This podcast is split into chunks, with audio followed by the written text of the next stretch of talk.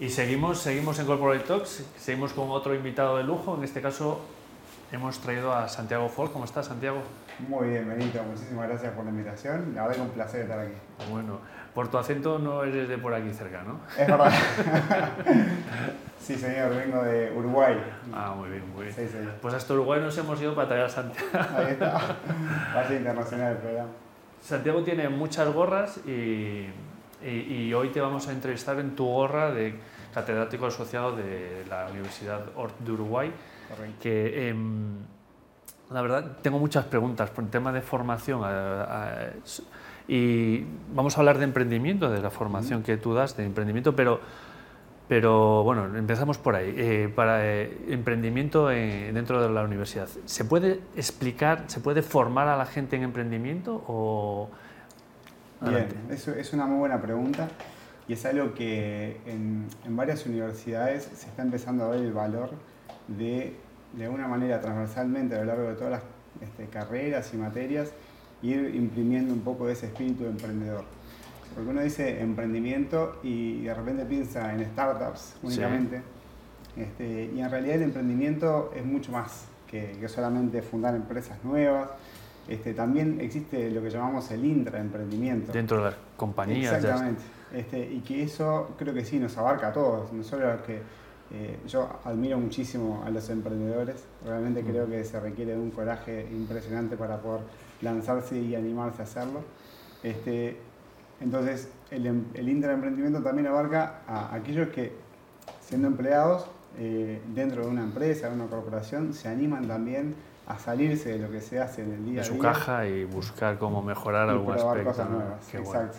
Qué bueno. Que- Qué bueno. ¿Y, y, y cuáles son las barreras que nos, que nos paran en ese emprendimiento? Los- la- te- Claro. ¿cómo, cómo- cómo tocas a la gente para que se anime? ¿Cómo, Bueno, lo, lo primero que, que es claro es que hay que, hay que mostrar ejemplos y, cosas cotidianas que, que les hagan ver que es posible eh, emprender. Eh, lo segundo que tratamos de hacer es de llevarlo a nivel este, bien práctico, bien terrenal. Es decir, este, si yo tengo una idea, eh, lo que tengo que estar más convencido que nunca en este mundo que cambia tan rápidamente es que de nada vale pasar 6, 7 meses, 8 meses simplemente analizando y estudiando y haciendo proyecciones dentro de una si no- oficina. si- Exacto, sino hay si que no lo bajas? eh? hacer algo y probar. Hacer algo y probar. Qué bueno. Y que sea el propio cliente. Yo no hablo de mercado, porque eh, una de las cosas que a mí me cambió la perspectiva después de haber estudiado en la Universidad de Orto, Uruguay, es, este, es ese, bueno, ese ente que se llama mercado, que uno habla, bueno, investigación de mercado, que es sumamente importante y que está, pero que siempre para mí tiene que estar precedida de una investigación más cualitativa, que es un mano a mano con un cliente que está utilizando mi servicio, o un mano a mano con un cliente que quizás se fue de mi empresa y quiero saber por qué se fue y qué es lo que tengo que cambiar para, para encontrar esa, esa llave para que me haga, bueno, quizás si puedo recuperarlo y si no, por lo menos que no se me vaya en lo que ya tengo. Qué bueno. Entonces el emprendimiento ya es, eh, es como muy sutil, ya es como actividades nuevas, ¿no? Dentro de, aunque sea dentro de tu mismo departamento, es a- empezar a cambiarte la, la visión, ¿no? Es- Estamos hablando Exactamente, es cambiarte, es cambiarte la visión. Eh, y concretamente en lo que es lo, lo académico, este, sí que damos herramientas para lanzarse, lanzarse a emprender. ¿no? Aquellos que realmente dicen, bueno, quiero comenzar un emprendimiento, ¿qué es lo que tendría que hacer?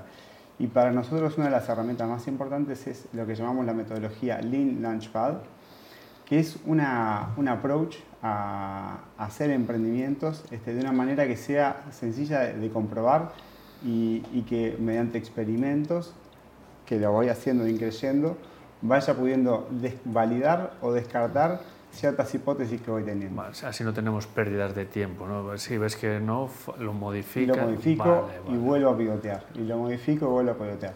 Utilizamos Lean Launchpad, el canvas de Osterwalder, Sí, que es ese, ese canvas Ese de- nueve bloques Sí. este, que, que, bueno, nos permite mapear cómo es nuestro modelo de negocios y apoyados también en metodologías de Design Thinking, que son estas metodologías que están centradas en el, en el humano, eh, en, el, en el cliente como, como centro de, de todo y que nos permiten justamente ir este, testeando y validando las hipótesis que tenemos. Impresionante. Oye, y mm, es que es un mundo, vamos, que nos podríamos lanzar aquí, pero eh, me gustaría que me contases, que desde tu punto de vista, ¿ha cambiado, ha cambiado eh, el perfil del alumno pre-pandemia, post-pandemia? Porque tú lo tienes que estar viendo. ¿Cuál es tu percepción? Mira, eh, hemos visto sí un cambio en cuanto a que después de la pandemia, y, tuvimos cursos, por ejemplo, durante 2020 y durante 2021, por supuesto también durante 2019, pero el, cambio grande se dio en 2020, que eran alumnos que estaban acostumbrados a hacer presentaciones de forma presencial, eh, a que cuando tenían que buscar información, eh, hay ese lema grande de Steve Blank, get out of the building, ¿no? salí de, de donde estés de la oficina y empezar a hablar con tus clientes, bueno, ese salir de la oficina en pleno 2020 se hacía imposible. Claro. Entonces, rápidamente hubo, que incorporar herramientas del mundo digital que permitieran recabar esa información que antes se recababa este, de manera presencial.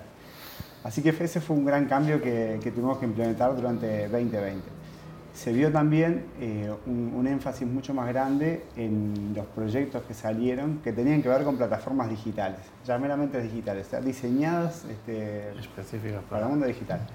Em, o herramientas o, planes de negocio que tenían que ver con la industria del software. Y aquí recuerdo una muy, muy interesante que justamente fue el, mejor plan, que fue un plan de negocios que se armó eh, pensando en, en personas con síndrome de Asperger eh, que son muy buenas eh, para hacer determinadas tareas que requieren una alta concentración y que a pesar de eso el 85% están desempleadas. Entonces ellos crearon una empresa de testing, de, quality assurance, de testing para software, que mayoritariamente empleaba a estas personas. Entonces este, para mí eso fue, fue espectacular porque combinaba bueno, cosas que están pasando hoy en día con un, fin este, noble de dar una solución a personas que son totalmente capaces de hacer una tarea. Sobrecapacitados, además, en el testing, claro. Esto es claro. A lo mejor socialmente no tienen tiene más limitaciones, pero en lo que es el testing son. Qué bueno. Ahí va. Qué, tío.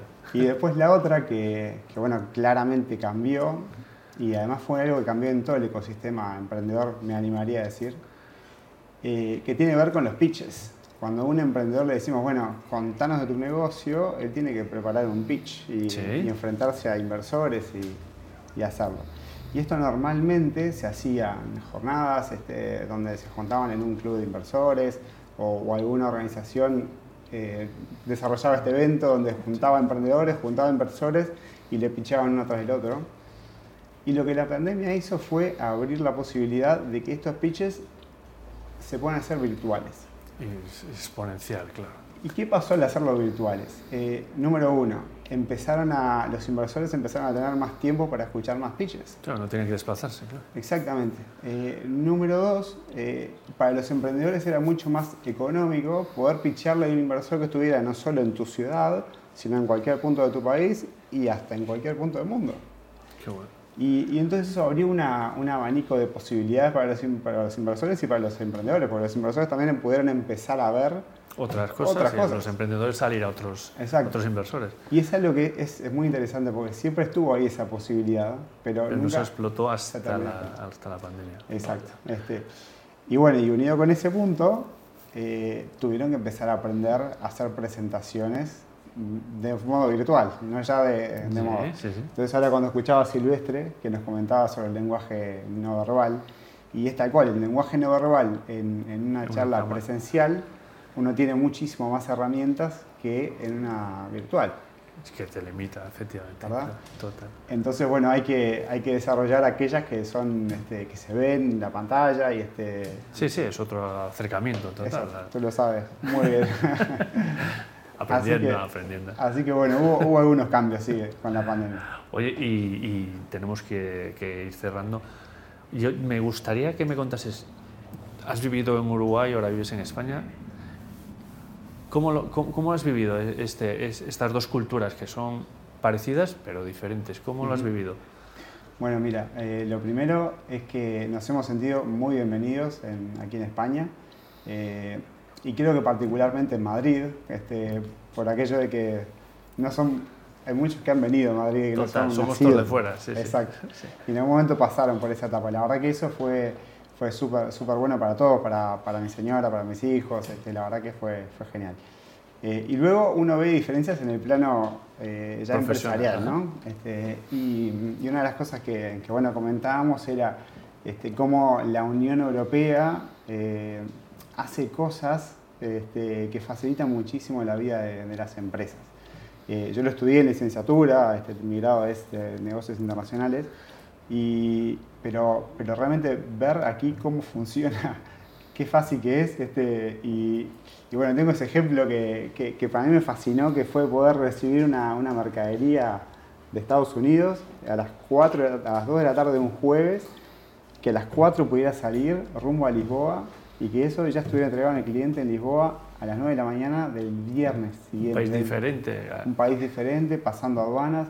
Creo que eso este, en el Mercosur, que es el bloque donde está Uruguay, Argentina, Brasil y Paraguay, sería imposible. Este, realmente bueno. imposible por temas de aduanas, este, tiempos y tal. Qué bueno. A veces Entonces- viene bien que alguien nos cuente que Sí, sí. hay cosas positivas que Total. están pasando aquí. Totalmente. Pues ya nos están diciendo que, oye, eh, que tenemos tiempo.